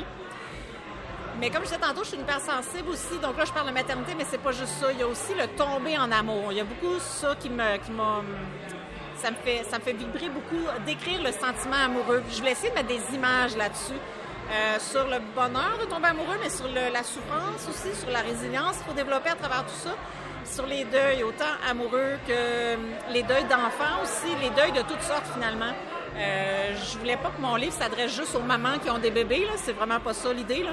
mais euh, la maternité dans un sens plus large, je dirais, puis les, les, les joies et les deuils qui viennent dans la vie de façon générale, comment on les aborde, comment on les vit, comment on les, euh, comment on exulte, comment on, on les, on les digère. Et c'est pas difficile, toutes ces émotions que vous exprimez par de si courts textes? Oui, bien ça, c'est comme un processus de distillation, je dirais, à travers les années. Donc, ce recueil-là, à part pour un des poèmes, je dis pas c'est lequel, mais il y en a un qui date de mes 14 ans que je l'ai pas changé. Puis euh, les autres, ça s'est vraiment fait au fil des années. Donc, j'ai vraiment... J'ai épuré, épuré, épuré. Je l'ai remanié, je l'ai détruit, je l'ai reconstruit. Mais moi, j'aime cette forme-là condensée. Ça peut ne pas plaire à tous, évidemment, puis on est en poésie, donc ça plaît nécessairement pas à tous. Mais j'aime mettre le maximum, je pense, de, de- pas d'informations, mais d'émotions dans le minimum de mots. J'aime que ça frappe. Ça, c'est mon style. Ben merci et surtout bravo. Merci beaucoup à vous. Voilà, vous venez d'entendre dans l'ordre Bernard Posier, éditeur des Écrits des Forges, présenter Raisonnement poétique canadien de Yves Boisvert, Mélanie Noël, Inséparable distance, et Mélanie Béliveau, Dans le ventre du vent, trois recueils de poésie publiés par les Écrits des Forges, lancés cette semaine à Sherbrooke.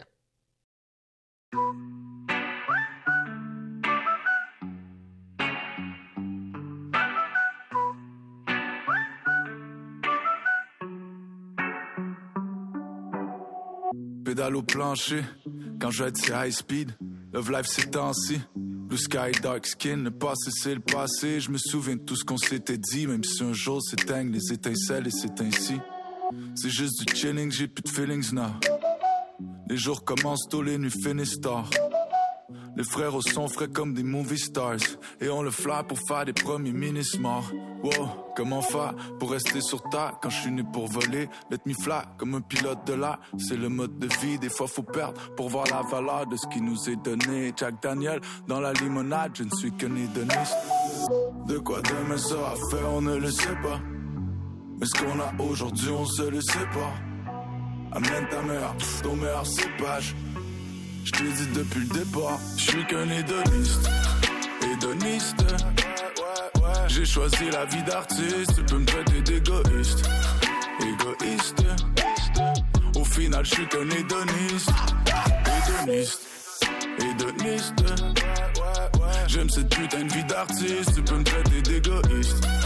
Égoïste. Pardon, je ne suis qu'un hédoniste.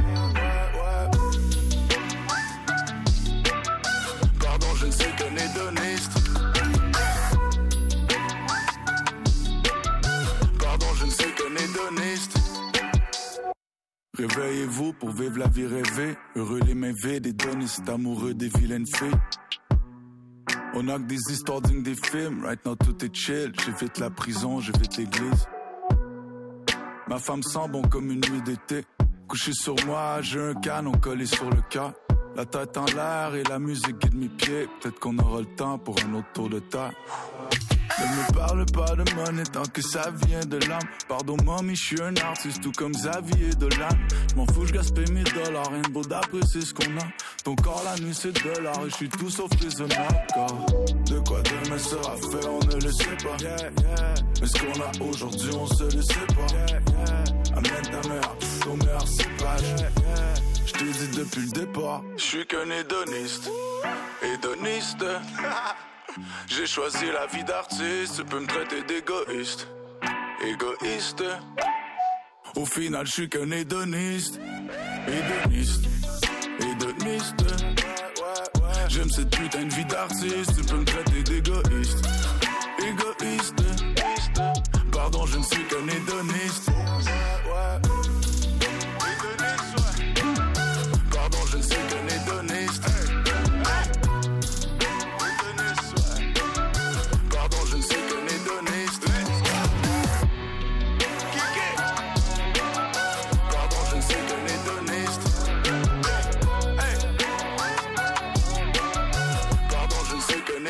Hédoniste. Gaston Gaston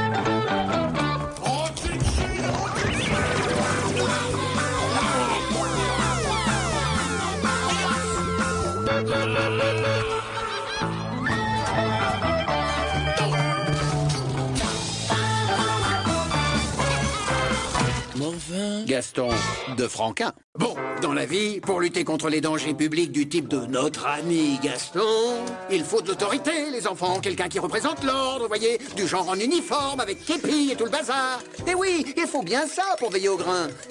Normal pour un poulet, t'es un agent de police. Bon, évidemment, Gaston, lui, plutôt que de respecter la volaille, il préfère la faire tourner en bourrique. Allez comprendre.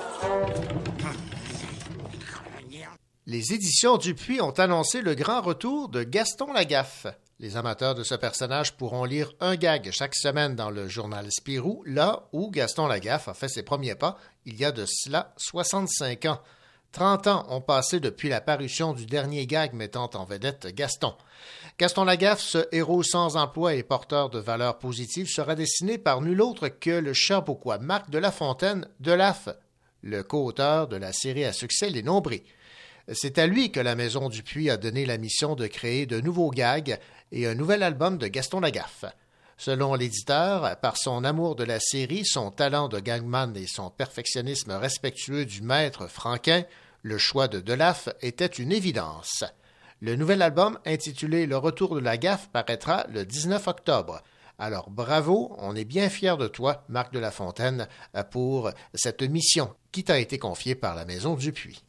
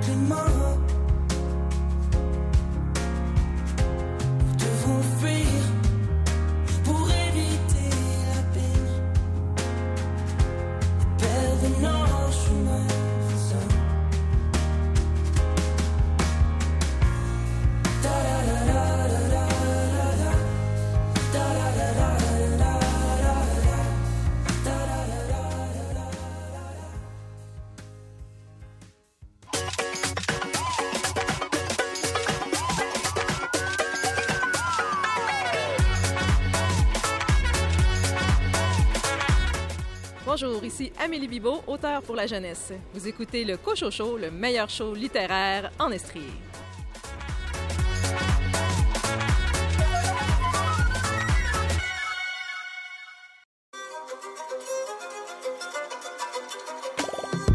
Être seul c'est difficile, et là ça fait des années.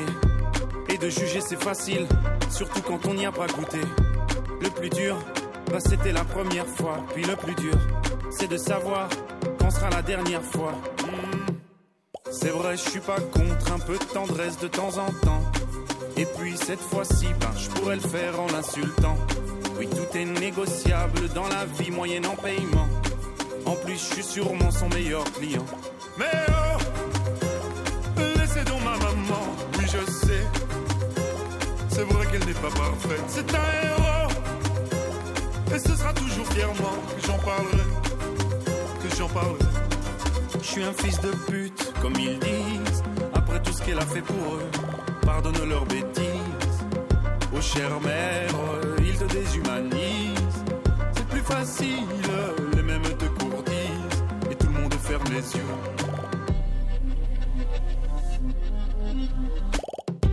Pourquoi tout le monde me déteste alors que c'est moi qui les nourris? Leur vie serait bien plus modeste. Sans moi, elle serait pourrie. Le lit la sécurité ont un prix, madame. Ben oui, dans la vie, tout se paye. On te l'avait donc jamais appris. Hmm. On m'accuse de faire de la traite d'êtres humains. Mais 50, 40, 30 ou 20%, c'est déjà bien. Faudrait pas qu'elles se prennent un peu trop pour des mannequins. Mesdames, ou devrais-je dire putain Mais oh Laissez donc ma maman, oui je sais. C'est vrai qu'elle n'est pas parfaite, c'est un héros. Et ce sera toujours fièrement que j'en parlerai, que j'en parlerai. Je suis un fils de pute, comme ils disent. Après tout ce qu'elle a fait pour eux, pardonne leurs bêtises. Oh chère mère, ils te déshumanisent. C'est plus facile, les mêmes te gourdissent. Et tout le monde ferme les yeux.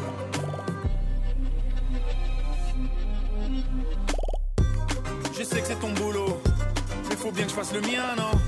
Entre le tien et le mien, la différence c'est que moi je paye des impôts. Allez circuler madame, reprends tes papiers, ce qui te reste de dignité. Aux femmes, trouve-toi un vrai métier. Mais oh, laissez donc ma maman, oui je sais, c'est vrai qu'elle n'est pas parfaite, c'est un héros. Et ce sera toujours fièrement que j'en parlerai, que j'en parlerai. Je suis un fils de pute, comme ils disent, après tout ce qu'elle a fait pour eux, pardonne leurs bêtises. Oh chère mère, ils te déshumanisent. C'est plus facile, les mêmes te gourdissent, et tout le monde ferme les yeux.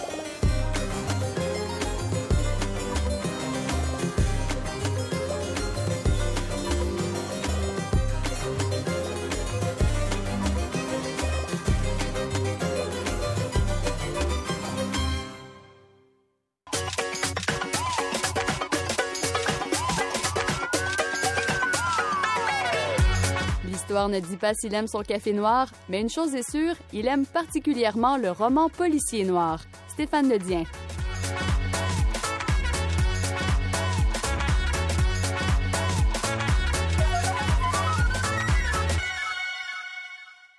Bonjour Stéphane. Bonjour René, comment ça va? Ben, ça va très bien, très bien. Euh, L'âme du fusil. J'aime beaucoup le titre. Et c'est de Elsa Marpeau. Il est question ici euh, de quelqu'un qui revient sur un drame euh, vécu. C'est bien ça? Oui, tout à fait. Alors j'allais euh, pour, pour remonter un peu, puisqu'il est, il est question de rétrospection dans, dans le roman, en même temps que, que d'une forme d'introspection d'ailleurs. Je vais, je vais revenir un, un petit peu en arrière. Puis la question que j'avais envie de vous poser à vous, c'est est-ce que vous chassez Non, j'ai, je me suis, euh, je ne me suis jamais commis euh, à faire de, la chasse. J'ai essayé la pêche, ça n'a pas été un, un grand, un grand succès. Et vous-même, Stéphane? Non, je ne suis pas chasseur non plus. Puis comme je suis un, un grand amoureux des, des animaux, j'avoue que ça, ça, ça rejoint, ça heurte un peu ma, ma sensibilité. Alors, il n'est pas question d'avoir un débat ici sur le, le bien fondé de la chasse ou non, mais en tout cas, euh, je me suis posé la question en voyant ce titre, l'âme du fusil. Euh, J'ai tout de suite pensé au, au célèbre vers de, de Alphonse de Lamartine, hein, qui euh, nous disait Objet inanimé, avez-vous donc une âme, etc. Euh, ce vers bien connu euh, dans, dans la littérature romantique. Et je me suis dit, tiens, mais c'est quoi l'âme, l'âme d'un fusil ou l'âme d'un canon? Euh, En fait, c'est l'intérieur, c'est la paroi interne du canon euh, d'un fusil. Et donc, euh, c'est un, un langage très. euh, bah, le- le- tous les, les chasseurs ou ceux qui manient les armes à feu semblent le connaître. Moi qui suis un, un grand lecteur de, de romans noirs et de polars, et puis euh, qui me suis souvent renseigné sur les, les armes à feu, euh, non pas pour en manier moi-même, mais pour que ce soit crédible quand mes personnages euh, doivent euh, en dégainer une. Je ne connaissais pas l'expression. Je crois que c'est- spécifique à l'idée du fusil, du fusil de chasse, etc. Et donc, euh, j'ai- je suis même tombé sur un article dans la presse qui mentionnait euh, justement là, une journaliste de la presse qui racontait comment elle s'était formée un peu au maniement d'un fusil de chasse dans une rencontre, une formation auprès de chasseurs au Québec et ils eux-mêmes disaient euh, l'âme du fusil. Les Anglais apparemment disent board, B-O-R-D. Alors l'âme du fusil de, de Elsa Marpeau, pour dire euh, un peu qui est Elsa Marpeau, c'est une autrice, euh, une, des, une des figures plus que montantes hein, là, de- du roman noir français. En gros, ça fait une quinzaine d'années qu'elle qu'elle s'est lancée dans, dans l'écriture de, de romans policiers noirs. Elle a été, jusqu'à présent, elle avait publié un certain nombre de romans dans la série noire, et puis là, elle est publiée dans la collection La Noire, qui est une collection un peu plus pointue, euh, qui euh, réfère peut-être plus à, à des récits euh, encore plus ancrés dans l'espèce de, de poétique, de littérature, de la contemplation, et où on se détache un petit peu plus de l'intrigue purement criminelle ou policière. Voilà, c'est ça la nuance entre les, les deux collections, mais euh, on a quand même affaire ici à, un- à un vrai, un bon euh, roman noir. Elsa Marpeau, euh, ça dit peut-être pas grand-chose aux, aux lecteurs, sauf peut-être aux, aux initiés ici au Québec, mais je suis sûr que vous avez entendu parler de la série télévisée française euh, de, de la gendarme euh, Capitaine euh, Marlowe.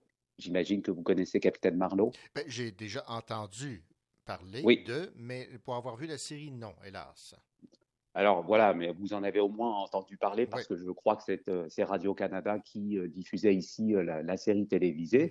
Et donc, Elsa Marpeau est la, la créatrice, hein, celle qui, est, euh, qui a inventé euh, le personnage de, de la capitaine Marlowe. Et ça vous donne quand même une idée un peu de, de- des histoires qu'elle est capable de, fomenter autour de, la ruralité, des, histoires qui se passent en région où il est question de, chasseurs, de nature, de, de conflits euh, entre voisins, de secrets de famille, etc. Euh, J'avais beaucoup aimé, moi j'ai découvert Elsa Marpeau par euh, un, un roman qui n'était pas son premier roman d'ailleurs et qui s'appelait Et ils oublieront la colère, où on naviguait en fait entre le, le, le moment de la libération en France, là en 1944, et une période trouble avec la collaboration, et euh, l'époque euh, présente. Et donc on a vu une enquête comme ça à, à rebours et puis entre passé et présent. C'est un roman euh, absolument fabuleux et je le dis, c'est celui que je considère être son, son meilleur roman. Alors si je reviens à l'âme du fusil, il est question ici d'un d'un- d'un chasseur, euh, on ne sait pas tout de suite, mais on l'apprend assez vite, un, un homme qui s'appelle Philippe et qui euh, raconte une histoire euh, qui tient à revenir sur un drame plus ou moins récent et sur les événements. Et on va vite comprendre d'ailleurs qu'il se confie à quelqu'un. Donc c'est, on est entre l'introspection, l'espèce de, de journal intime ou de lettre ouverte à quelqu'un qui serait un, survivant ou un, membre de sa famille euh, assez euh, éloigné et à qui il a décidé de raconter euh, les, funestes événements qui se seraient déroulés peu de temps après qu'il y a eu un, un changement, un bouleversement dans sa vie, à partir du moment où il avait une vie entre guillemets un peu tranquille, bien rangée, en tant que, comme de, la campagne, il vivait euh, dans une, ferme, une grande propriété avec sa femme, son fils, il avait ses copains, euh, les, les, repas du dimanche euh, tous ensemble, les parties de chasse, etc., les battues dans la nature. Et puis, un jour, un Parisien est venu habiter tout près de chez lui. Et cette irruption crée à la fois un sentiment de, de fascination, un, certain malaise, une certaine attraction aussi. Et tout ça est toujours très ambigu, euh, très subtil. hein. On ne met jamais les pieds euh, dans le plat au niveau de, l'évocation, euh, même du désir entre deux hommes ou de, la question du, du régional ou du rural attiré par euh, la figure de la grande ville, etc. Tout ça est, est un peu euh, sous-jacent, mais c'est jamais clairement dit, et c'est ça aussi la subtilité et, et les nuances du, du, du roman. Et donc ce personnage, il s'appelle Philippe, il revient euh, un peu sur, euh, il commence en fait par évoquer un meurtre. Et la subtilité dans cette évocation fait que la, la, la façon dont c'est écrit euh, ne nous permet pas de savoir qui est vraiment la victime. Je ne peux pas vraiment en dire plus, mais en, gros, on n'arrive pas à déterminer clairement l'identité de la victime et ça joue avec ce mystère. Donc, on ouvre bien sur un crime et sur un mystère et il va s'agir évidemment de remonter le fil des événements pour revenir à ce moment euh, crucial et en fait, on va comprendre qu'il y en a eu d'autres auparavant pour, pour être sûr de, de démêler le fil de cette intrigue. Donc, il y a bien crime et une histoire euh, sombre et, quelque peu, j'ai envie de dire, policière. Je dirais qu'on est plus dans le roman de crime que dans le roman policier. Mais ensuite, tout le reste, c'est euh, l'auscultation euh, des rapports entre, entre hommes et femmes, des rapports entre euh, gens de, de, de, régions, de, de la ruralité et gens des villes, et aussi des, des rapports entre plusieurs générations. hein, comment là, le, père s'interroge beaucoup sur ce qu'il va transmettre à son fils. Philippe est un homme dont on pense qu'il a une quarantaine d'années, peut-être cinquantaine, je ne suis plus tout à fait sûr, et je ne crois pas que ce soit mentionné clairement. Et il se pose des questions quant à, l'héritage qu'il va laisser un peu à, son fils. Est-ce qu'il veut lui transmettre l'amour de la nature? Euh, Moi, je mets amour entre guillemets parce que quand on est chasseur, euh, oui, on peut bien connaître la nature, mais de là l'aimer, pour moi, l'aimer, c'est la respecter et ne pas chercher à, tuer ses animaux. Mais on va pas rentrer dans le débat. Euh, en tout cas, il, il se pose ces questions-là tout en s'interrogeant aussi sur le désir qu'il a pour sa femme, euh, que- quelle relation il peut avoir avec elle. Et puis, on le voit évoluer avec, euh, quand il évoque les, parties de, cartes ou les repas avec euh, ses copains de, la campagne, dont certains exercent une, certaine domination, on comprend sur lui, puis d'autres sont un peu plus, ils s'en détachent un peu plus. Donc voilà, c'est une dynamique de, groupe. hein. Il y a ceux qui, dirigent un peu et puis les autres qui suivent un peu et qu'on qu'on chahute gentiment et qui sont. Toujours cette idée de, de dominant, de dominer et euh, la, la notion de le discours de classe infuse un peu le, le Ouais. texte, évidemment, parce que le personnage est capable d'avoir ce recul sur lui-même en disant Je sais que je suis qu'un type de la campagne, je sais que je suis, entre guillemets, euh, un, un bouseux et que par rapport aux, aux gars de la ville, euh, on présente toujours un peu moins bien. Mais il y a, il y a ces, ces fréquents allers-retours entre qui je suis au fond de moi. Euh, à quoi j'aspire exactement et qu'est-ce que ma famille est en train de devenir. Et puis, euh, en arrière-plan, il y a, comme je l'ai dit tout à l'heure, euh, aussi euh, la question du euh, que, vient faire cet homme près de, près de chez nous? Pourquoi vient-il de Paris? Pourquoi est-ce qu'il s'installe dans un coin perdu comme ça? Et est-ce que est-ce qu'il va causer des ennuis? Et là, on est dans l'espèce d'intrigue de campagne où il s'agit toujours, vous savez, hein, c'est un grand thème. On retrouvait dé- déjà ça chez chez Maupassant ou chez chez Balzac, à savoir le, le, provincial qui monte à Paris ou le parisien qui descend dans la province. Et on se dit d'accord, mais qu'est-ce qu'il vient faire là? Qu'est-ce que c'est que ces affaires? Qu'est-ce que ça cache? Est-ce encore une Ah ouais. ténébreuse affaire euh, derrière tout ça? Il y a, ce- il y a ce, ce, ce- cette intrigue sous-jacente euh, toujours intéressante et très bien maniée. Donc, on n'est pas dans la grande réinvention euh, de thèmes criminels ou policiers ou sociaux, mais il y a une, il y a une maîtrise du, du- du sujet. L'autre force aussi, c'est une pointe de dystopie. Donc, cette idée que, que le monde que nous décrit le chasseur et le héros a, changé, a basculé déjà pour lui à titre personnel à partir du moment où il y a eu ce crime et aussi quelques autres euh, coups euh, brutaux euh, dont je ne vais pas dévoiler la réalité, mais aussi cette idée que le monde a, changé, que le, le, les, saisons ne sont plus pareilles, tout est question de, chaos, de déluge, de décalage, et là on pense évidemment aux, conséquences à la crise euh, environnementale et au dérèglement climatique, et la façon dont il écrit ça, il se dit oui, c'est un autre monde que je suis en train de te décrire, et il s'adresse à quelqu'un de sa famille, à un parent éloigné, comme je l'ai dit tout à l'heure,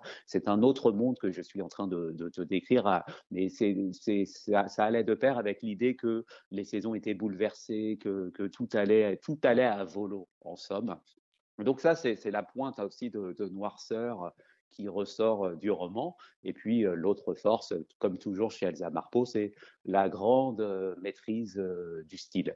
La beauté du style, l'esthétique, c'est ce qui nous fait dire qu'un roman noir, euh, avec une bonne intrigue, certes criminelle, c'est aussi et peut-être avant tout un, grand roman euh, tout court de la littérature où il est question de, de ciseler l'écriture, d'avoir des mots bien choisis, des métaphores à la fois poignantes, splendides, quelque chose qui se déploie là avec, euh, avec une, beauté et une maturation dans le texte. Et c'est ça que j'ai beaucoup aimé à la lecture de ce livre, c'est ce que j'attendais aussi et j'ai été servi à ce niveau-là parce que, évidemment, euh, Elsa Marpeau euh, n'en est pas à son premier roman, mais là, elle se, laisse aller à encore plus de, de contemplation et de ce que j'appelle un peu des, des, tableaux à la fois un peu euh, champêtres. Euh, il, y a, une force picturale dans ce qu'elle écrit et euh, si elle n'avait pas été romancière, peut-être euh, aurait-elle été peintre parce que c'est très bien écrit. Donc si on aime les descriptions de la nature, la façon dont on, décrit le rapport entre les êtres humains, les animaux, la nature, le, que ce soit au petit matin ou au moment après une averse, etc. Tout ça est très beau et donc on est dans un roman de de sensations et ça rejoint un certain courant hein, de l'écriture de ce qu'on peut appeler le country noir en France. J'ai parlé de Pierrick Guiteau dans une chronique précédente. Elsa Marpeau fait aussi euh, la même chose où il est question de, beauté, de, tableaux euh, champêtres et de tableaux euh, bucoliques. Tableaux bucoliques qui n'hésitent jamais évidemment à, basculer dans, la noirceur et dans, le sang. Et ça, je laisse aux, lecteurs et aux lectrices le soin de découvrir pourquoi, comment. Un petit bémol pour finir, parce qu'une bonne chronique ne serait pas si bonne si elle n'avait pas quelques bémols. Je me suis quand même posé la question, est-ce si raisonnable ou crédible, on peut le dire entre guillemets, mais c'est là toute la force un peu la- l'artificialité et à la fois la, la- la puissance de- de- du roman et de la fiction.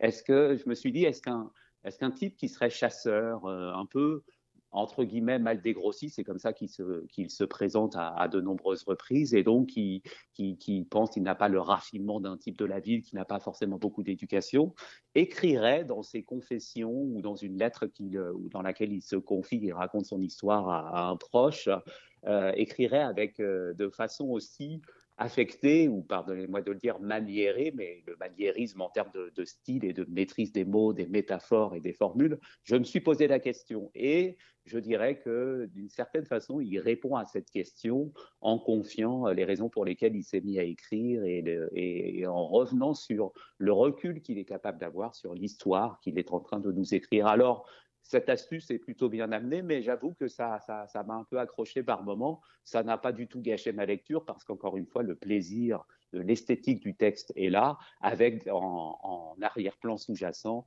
euh, tout un texte sur, euh, toute une évocation sur le qu'est-ce que c'est que vivre à la campagne. Et de ce point de vue, on, sait quand même que la ruralité québécoise, à certains égards, peut être proche de la ruralité française. Et donc, c'est un roman qui va aussi parler à ceux qui ont vécu qui ont connu, qui ont battu la campagne ici au Québec, aussi bien au Québec qu'en France. Alors voilà, l'âme du fusil euh, d'Elsa Marpeau, euh, il n'y a pas que le fusil qui a une âme, c'est un texte qui est empreint d'âme. Les personnages sont incarnés et ont eux aussi une âme et de la chair, et on revient souvent d'ailleurs sur les plaisirs de la chair dans le livre.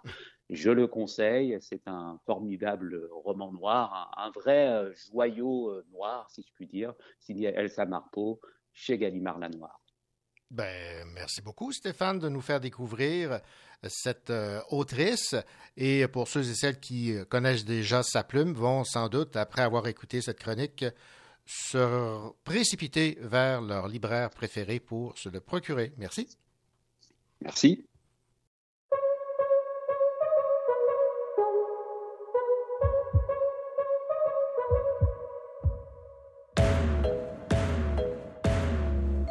J'arrête le temps pour un instant. J'arrête le temps quand il m'aimant. J'arrête le temps comme je le sens. J'arrête le temps. La vie, la nuit, je cours, je fuis. Je vis dans mes fantaisies. Je prends mon temps, plane dans le vent. La vie défile comme son fil. Je suis perdu dans la ville. Je prends mon temps, plane dans le vent. Je vendors mes idées, je vis mes fantaisies. Je vois dehors mes idées, je m'en vais loin d'ici. J'ôte le temps, pour un instant, j'ôte le temps. Continuellement,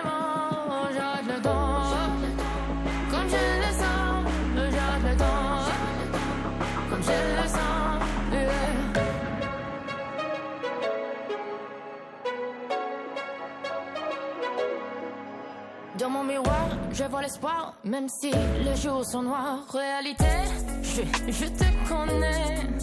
J'ai vu la peur, je vois mon cœur, il est bas. Pour les jours meilleurs. Je vends mes idéaux, je vis mes fantasies. Je vends mes idéaux, m'en vais loin d'ici. J'ai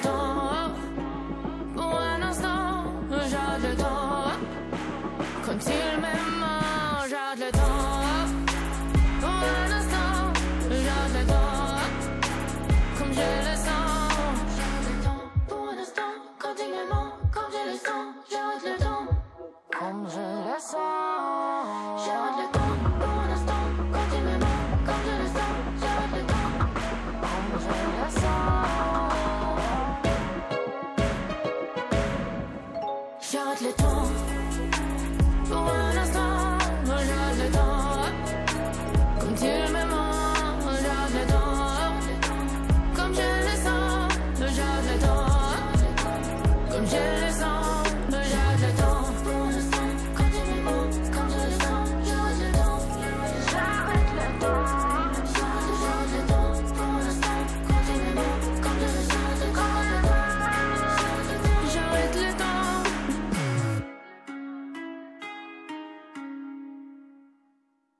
La bande dessinée Mégantic Un train dans la nuit de Christian Kennel et Anne-Marie Saint-Cerny a remporté le prix Éco-Fauve Raja 2022 du Festival international de la bande dessinée d'Angoulême. Les auteurs lauréats étaient même en France pour y recevoir leur prix. Bravo à Christian et à Anne-Marie. Et la maison d'édition québécoise spécialisée en jeunesse, M. Ed, a remporté un honneur de taille à la Foire du livre de Bologne, le titre de meilleur éditeur jeunesse en Amérique du Nord. Ce prix est décerné par un jury de professionnels du milieu issus des quatre coins de la planète. M. Ed succède ainsi à d'autres éditeurs québécois, dont les éditions La Pastèque, Deux comme des géants et Les 400 coups. Alors bravo à l'éditrice fondatrice et directrice de la création à la tête de M. Ed, Valérie Picard. Et c'est avec ces deux excellentes nouvelles que se termine cette émission. Nous avons déjà hâte de vous retrouver la semaine prochaine. Ici René Cochot. Je vous souhaite, au nom de toute l'équipe, une belle semaine et surtout, de belles lectures. Je t'en prie, reste là toute la nuit avec moi au ralenti dans tes bras. Tu seras mon ami une autre fois.